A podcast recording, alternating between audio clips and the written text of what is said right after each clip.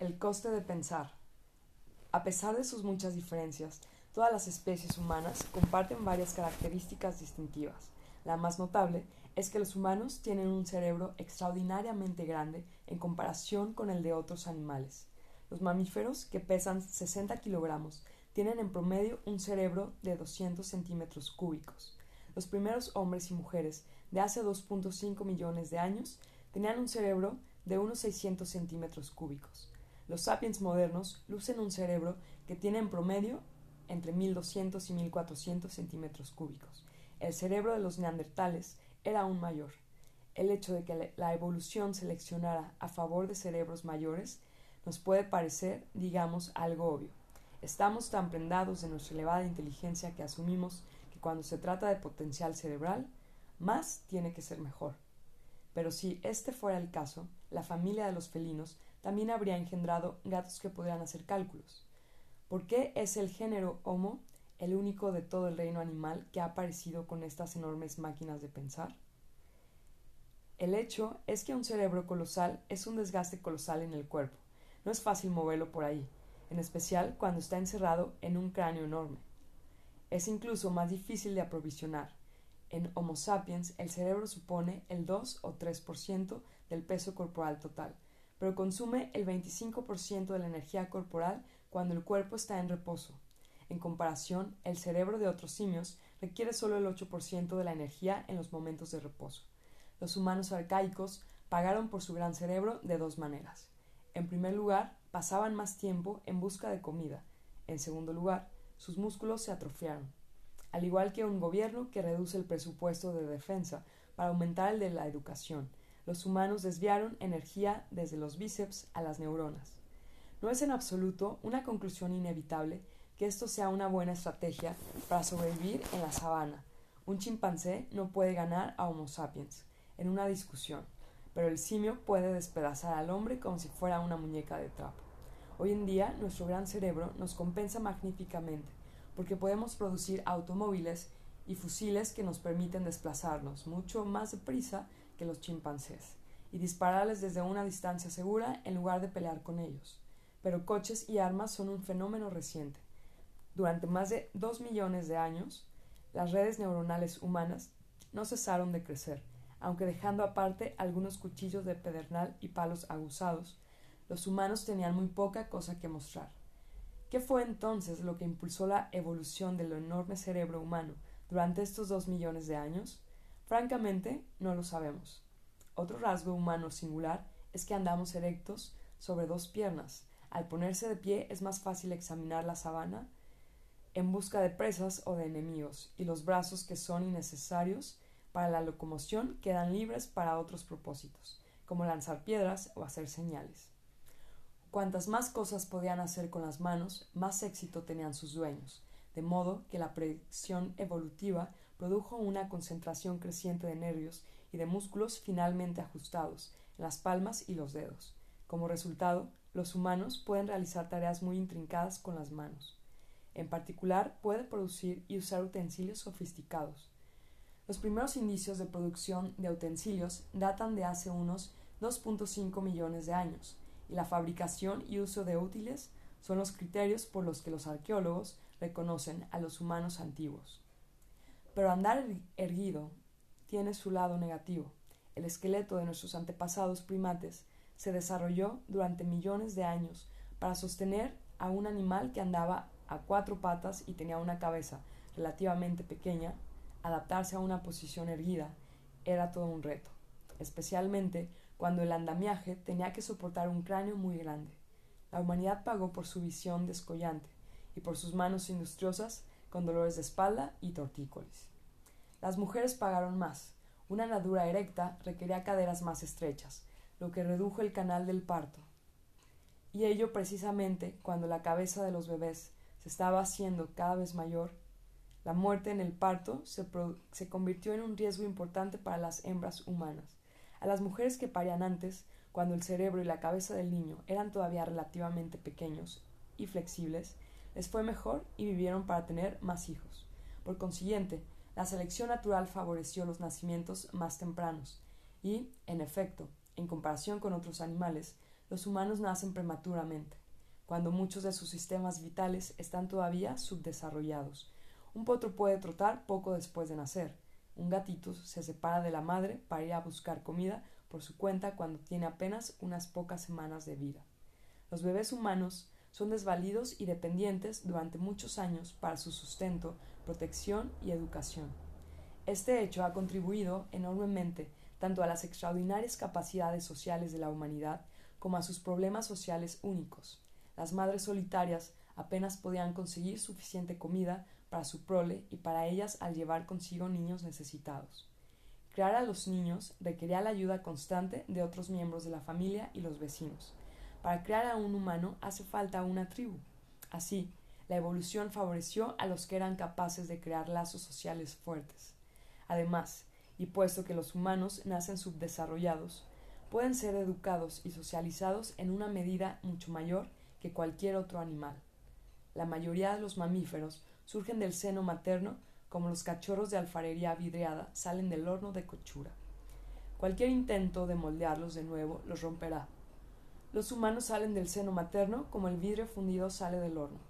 Pueden ser retorcidos, estirados y modelados con un sorprendente grado de libertad. Esa es la razón por la que en la actualidad podemos educar a nuestros hijos para que se conviertan en cristianos o budistas, capitalistas o socialistas, belicosos o pacifistas. Suponemos que un cerebro grande, el uso de utensilios, capacidades de aprendizaje superiores y estructuras sociales complejas son ventajas enormes. Resulta evidente que éstas hicieron del ser humano el animal más poderoso de la Tierra. Pero los humanos gozaron de todas estas ventajas a lo largo de dos millones de años, durante los cuales siguieron siendo criaturas débiles y marginales. Así, los humanos que vivieron hace un millón de años, a pesar de su gran cerebro y de sus utensilios líticos aguzados, vivían con un temor constante a los depredadores. Raramente cazaban caza mayor, y subsistían principalmente mediante la recolección de plantas, la captura de insectos, la caza al acecho de pequeños animales y comiendo la carroña que dejaban otros carnívoros más poderosos. Uno de los usos más comunes de los primeros utensilios de piedra fue el de romper huesos con el fin de llegar a la médula. Algunos investigadores creen que ese fue nuestro nicho original. De la misma manera que los picos carpinteros se especializan en extraer insectos de los troncos de los árboles. Los primeros humanos se especializaron en extraer el tuétano de los huesos. ¿Por qué la médula? Bueno, supongamos que observamos a una manada de leones abatir y devorar una jirafa. Esperamos pacientemente hasta que han terminado. Pero todavía no es nuestro turno, porque primero las hienas y después los chacales, y no nos atrevemos a interferir con ellos, aprovechan lo que queda. Solo entonces nosotros y nuestra banda nos atrevemos a acercarnos al cadáver, miramos cautelosamente a la derecha e izquierda y después nos dedicamos al único tejido comestible que queda. Esto es fundamental para comprender nuestra historia y nuestra psicología. La posición del género Homo en la cadena alimentaria estuvo, hasta fecha muy reciente, firmemente en el medio. Durante millones de años, los humanos cazaban animales más pequeños recolectaban lo que podían, al tiempo que eran cazados por los depredadores mayores. Fue solo hace mil años cuando las diversas especies de hombre empezaron a cazar presas grandes de manera regular, y solo en los últimos mil años, con el auge del Homo sapiens, saltó el hombre a la cima de la cadena alimentaria. Este salto espectacular desde la zona media a la cima tuvo consecuencias enormes. Otros animales de la cumbre de la pirámide como leones y tiburones, evolucionaron hasta alcanzar tal posición de manera muy gradual, a lo largo de millones de años. Esto permitió que el ecosistema desarrollara frenos y equilibrios que impedían que los leones y los tiburones causaran excesivos destrozos. A medida que los leones se hacían más mortíferos, las gacelas evolucionaron para correr más deprisa, las hienas para cooperar mejor y los rinocerontes para tener más mal genio. En cambio, la humanidad alcanzó tan rápidamente la cima que el ecosistema no tuvo tiempo de adecuarse. Además, tampoco los humanos consiguieron adaptarse. La mayoría de los depredadores culminales del planeta son animales majestuosos. Millones de años de dominio los han henchido de confianza en sí mismos. Sapiens, en cambio, es más como el dictador de una república bananera. Al haber sido hasta hace muy poco uno de los desvalidos de la sabana, estamos llenos de miedos y ansiedades acerca de nuestra posición, lo que nos hace doblemente crueles y peligrosos. Muchas calamidades históricas, desde guerras mortíferas hasta catástrofes ecológicas, han sido consecuencia de este salto demasiado apresurado. Una raza de cocineros. Un paso importante en el camino hasta la cumbre fue la domesticación del fuego. Algunas especies humanas pudieron haber hecho uso ocasional del fuego muy pronto, hace 800.000 años. Hace unos 300.000 años, Homo erectus, los neandertales y Homo sapiens usaban el fuego de manera cotidiana. Ahora los humanos tenían una fuente fiable de luz y calor, y un arma mortífera contra los leones que rondaban a la busca de presas. No mucho después, los humanos pudieron haber empezado deliberadamente a incendiar sus inmediaciones. Un fuego cuidadosamente controlado podía convertir espesuras intransitables e improductivas en praderas prístinas con abundante caza. Además, una vez que el fuego se extinguía, los emprendedores de la edad de piedra podían caminar entre los restos humeantes y recolectar animales, nueces y tubérculos quemados. Pero lo mejor que hizo el fuego fue cocinar, alimentos que los humanos no pueden digerir en su forma natural, como el trigo, el arroz y las patatas. Se convirtieron en elementos esenciales de nuestra dieta gracias a la cocción. El fuego no solo cambió la química de los alimentos, cambió asimismo su biología. La cocción mataba gérmenes y parásitos que infestaban los alimentos. A los humanos también les resultaba más fácil masticar y digerir antiguos platos favoritos como frutas, nueces, insectos y carroña si estaban cocinados, mientras que los chimpancés invierten cinco horas diarias en masticar alimentos crudos, una única hora basta para la gente que come alimentos cocinados. El advenimiento de la cocción permitió que los humanos comieran más tipos de alimentos, que dedicaran menos tiempo a comer y que se las ingeniaran con dientes más pequeños y un intestino más corto. Algunos expertos creen que hay una relación directa entre el advenimiento de la cocción, el acortamiento del tracto intestinal humano y el crecimiento del cerebro humano, puesto que tanto un intestino largo como un cerebro grande son extraordinarios consumidores de energía, es difícil tener ambas cosas. Al acortar el intestino y reducir su consumo de energía, la cocción abrió accidentalmente el camino para el enorme cerebro de neandertales y sapiens. El fuego abrió también la primera brecha importante entre el hombre y los demás animales. El poder de casi todos los animales depende de su cuerpo, la fuerza de sus músculos, el tamaño de sus dientes, la envergadura de sus alas. Aunque pueden domeñar vientos y corrientes, son incapaces de controlar estas fuerzas naturales y siempre están limitados por su diseño físico. Las águilas, por ejemplo, identifican las columnas de corrientes térmicas que se elevan del suelo, extienden sus alas gigantescas y permiten que el aire caliente las eleve hacia arriba.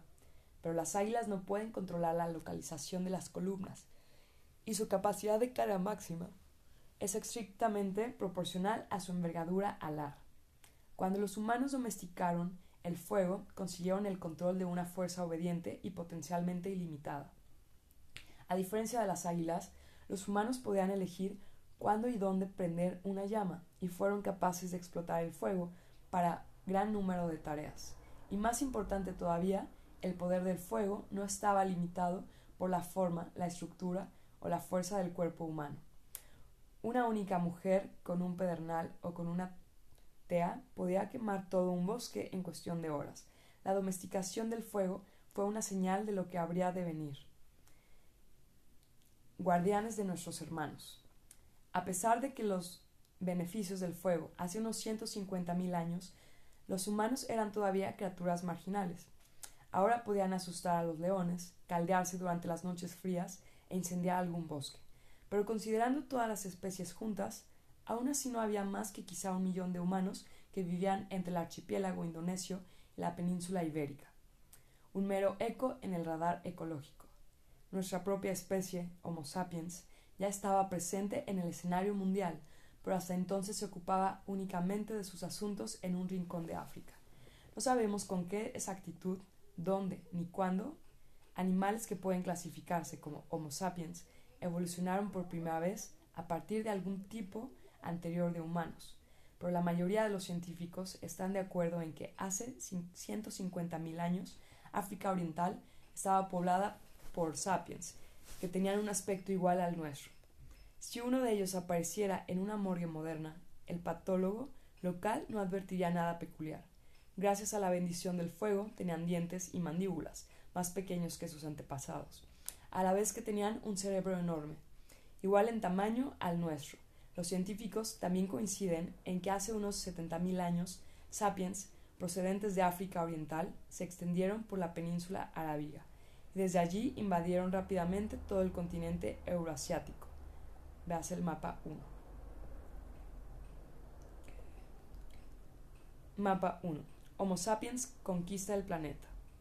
Cuando Homo sapiens llegó a Arabia, la mayor parte de Eurasia ya estaba colonizada por otros humanos. ¿Qué les ocurrió? Existen dos teorías contradictorias. La teoría del entrecruzamiento cuenta una historia de atracción, sexo y mezcla. A medida que los inmigrantes africanos se extendían por todo el mundo, se reprodujeron con otras poblaciones humanas. Las personas actuales son el resultado de ese entrecruzamiento. Por ejemplo, cuando los sapiens alcanzaron Oriente Próximo y Europa, encontraron a los neandertales.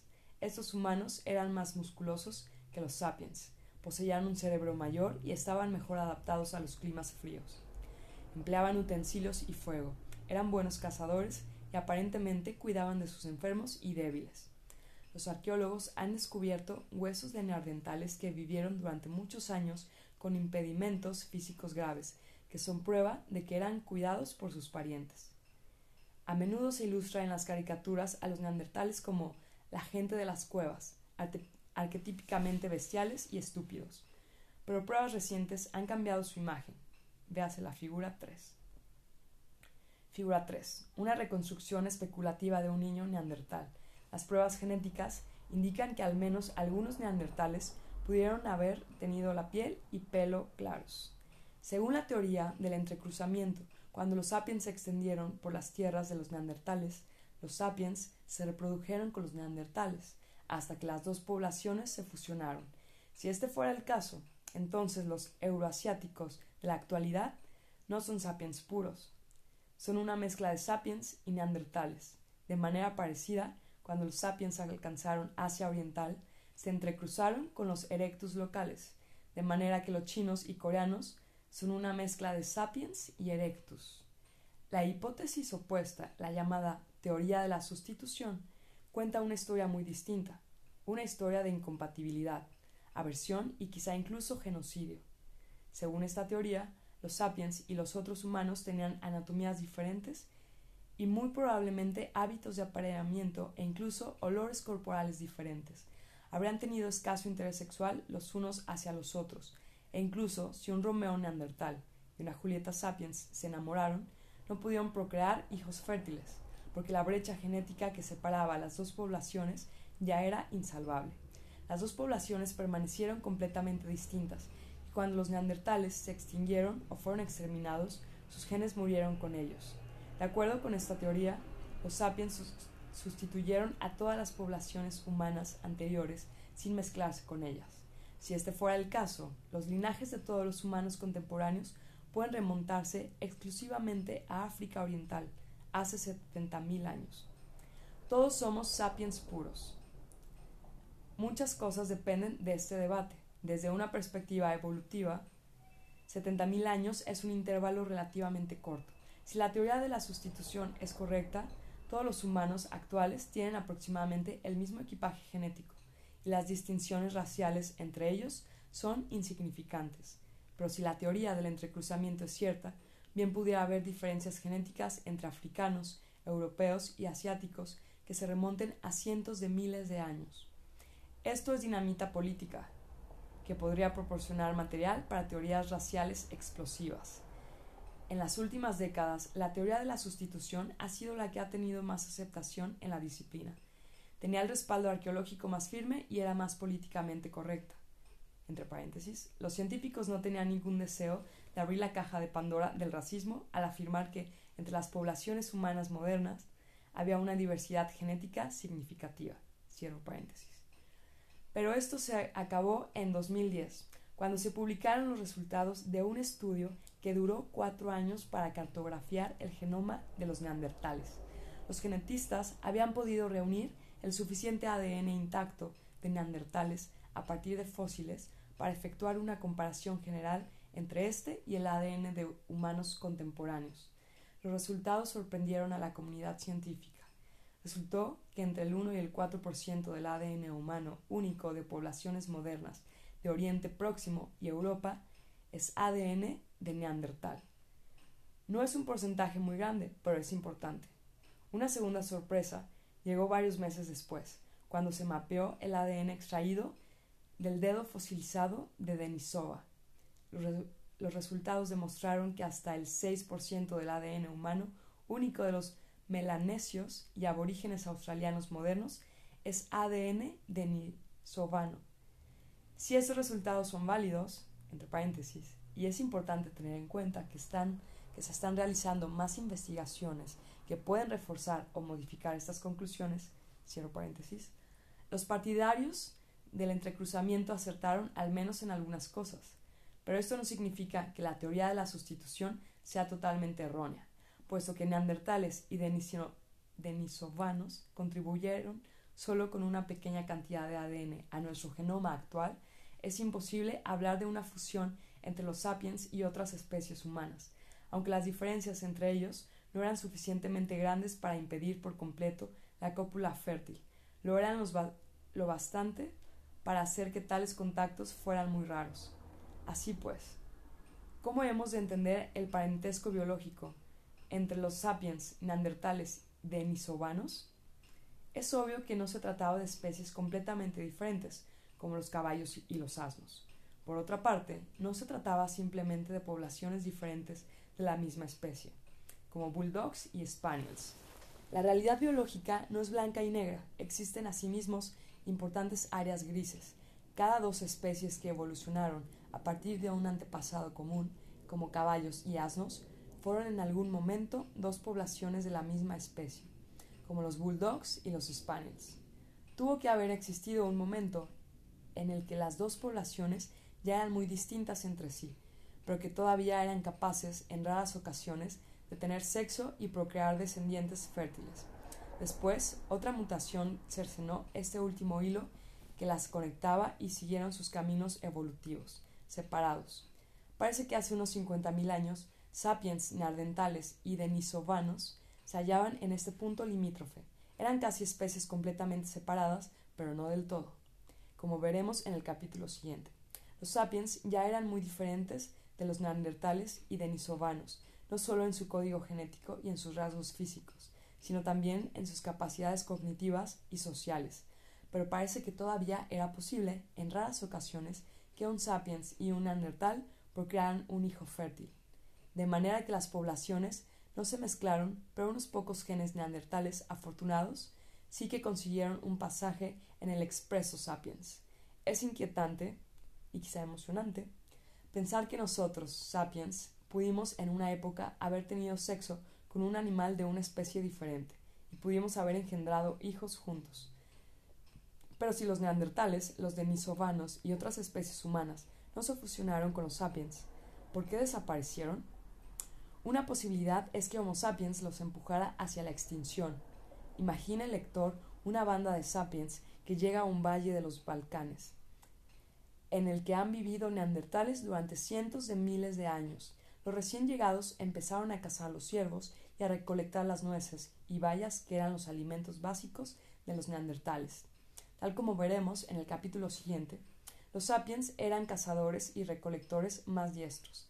Gracias a una mejor tecnología y a las habilidades sociales superiores, de manera que se multiplicaron y se expandieron, los neandertales, menos ingeniosos, encontraron cada vez más dificultades para procurarse alimento. Su población se redujo y se extinguieron lentamente, excepto quizá por uno o dos miembros que se unieron a sus vecinos sapiens. Otra posibilidad es que la competencia por los recursos derivara en violencia y genocidio. La tolerancia no es una marca de fábrica de los sapiens. En tiempos modernos, pequeñas diferencias en el color de la piel, el dialecto o la religión han sido suficientes para animar a un grupo de sapiens a que se dispusiera a exterminar a otro grupo. ¿Habrían sido los antiguos sapiens más tolerantes hacia una especie humana completamente diferente? Bien pudiera ser que cuando los sapiens se toparon con los neandertales, el resultado fuera la primera y más importante campaña de limpieza étnica de la historia. Ocurriera como ocurriese, los neandertales y las demás especies humanas plantean uno de los grandes interrogantes de la historia. Imagina el lector cómo podrían haber ido las cosas si los neandertales o los denisovanos hubieran sobrevivido junto con Homo sapiens. ¿Qué tipo de culturas, sociedades y estructuras políticas habrían surgido en un mundo en el que coexistían varias especies humanas diferentes? Por ejemplo, ¿cómo se habrían desplegado las distintas creencias religiosas? Habría declarado el libro del Génesis que los neandertales descendían de Adán y Eva, habría muerto Jesús por los pecados de los denisovanos, y habría reservado el Corán moradas celestiales para todos los humanos virtuosos, fuere cual fuese su especie? ¿Habrían podido servir los neandertales en las legiones romanas o en la extensa burocracia de la China imperial? ¿Acaso la Declaración de Independencia de Estados Unidos habría sostenido como una verdad evidente que todos los miembros del género Homo son creados iguales? ¿Habría animado Karl Marx a los trabajadores de todas las especies a que se unieran? Durante los últimos diez mil años, Homo sapiens se ha acostumbrado tanto a ser la única especie humana que es difícil para nosotros concebir ninguna otra posibilidad. Nuestra carencia de hermanos y hermanas hace que nos resulte más fácil imaginar que somos el epítome de la creación y que una enorme brecha nos separa del resto del reino animal. Cuando Charles Darwin indicó que Homo sapiens era solo otra especie animal, sus coetanos se sintieron ofendidos. Incluso en la actualidad muchas personas rehusan creerlo.